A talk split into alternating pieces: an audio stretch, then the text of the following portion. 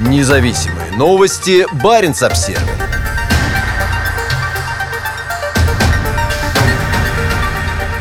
Глобальный энергетический сдвиг может подтолкнуть Москву к производству пластика в арктической тундре. Мощнейшая российская нефтегазовая промышленность ощущает растущее давление со стороны альтернативной энергетики. И у идеи использовать огромные запасы газа в российской Арктике в нефтегазохимическом производстве появляется все больше влиятельных сторонников. Запасы природного газа в российской Арктике практически бесконечны, но в конечном итоге спрос сократится, а рынки сбыта исчезнут. Похоже, мощная нефтегазовая промышленность страны постепенно осознает, что для страны, зависящей от углеводородов, это может стать экономической катастрофой. Нефть и природный газ составляют более половины российского экспорта. Только газ приносит более 40 миллиардов долларов в год. Значительная часть этой экспортной выручки, скорее всего, исчезнет, если Евросоюз, выступающий основным импортером, сумеет достичь поставленной цели сократить выбросы углерода на 60% к 2030 2030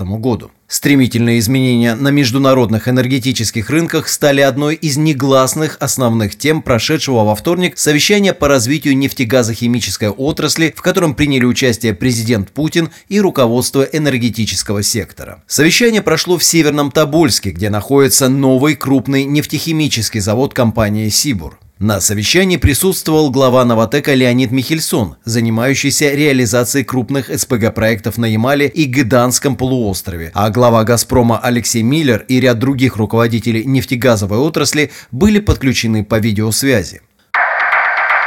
Баренц-Обсервер Новые проекты. Нужно активнее продвигать российскую нефтехимическую продукцию внутри страны, за рубежом, наращивать эффективность и объемы производства, подчеркнул Путин на совещании, заявив, что на стадии планирования находится несколько крупных проектов на сумму около 5 триллионов рублей. По словам главы государства, на рассмотрении находятся 14 проектов по созданию новых нефтегазохимических производств, в том числе и в Арктике. Основной продукцией нефтегазохимических предприятий являются различные виды пластика.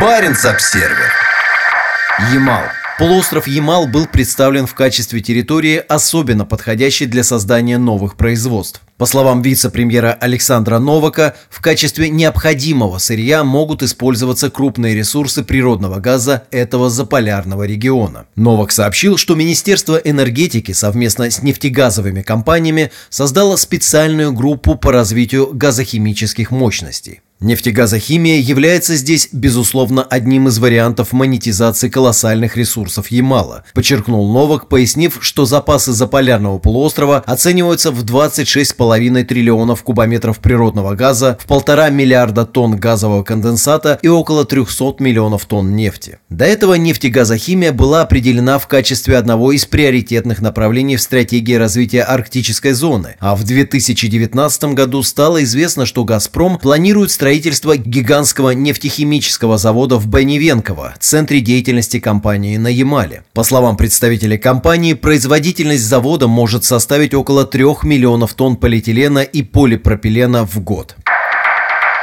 Баренц-Обсервер СПГ на совещании с Путиным вице-премьер Новак также подчеркнул важность производства СПГ на Ямале. По словам Новака, к 2035 году здесь может производиться до 140 миллионов тонн СПГ. Однако все большее число экспертов ставят под сомнение будущее СПГ в этом заполярном регионе. В Минэнерго считают, что новые СПГ-заводы здесь должны быть построены до 2030 года. Объекты, построенные после 2030 года, могут оказаться нерентабельными, говорится в проекте Федеральной стратегии развития СПГ, на который ссылается газета We Times. Основная причина этого – повышение конкурентоспособности альтернативной энергетики, которая сейчас стремительно захватывает международные энергетические энергетические рынки. Независимые новости. Барин обсервис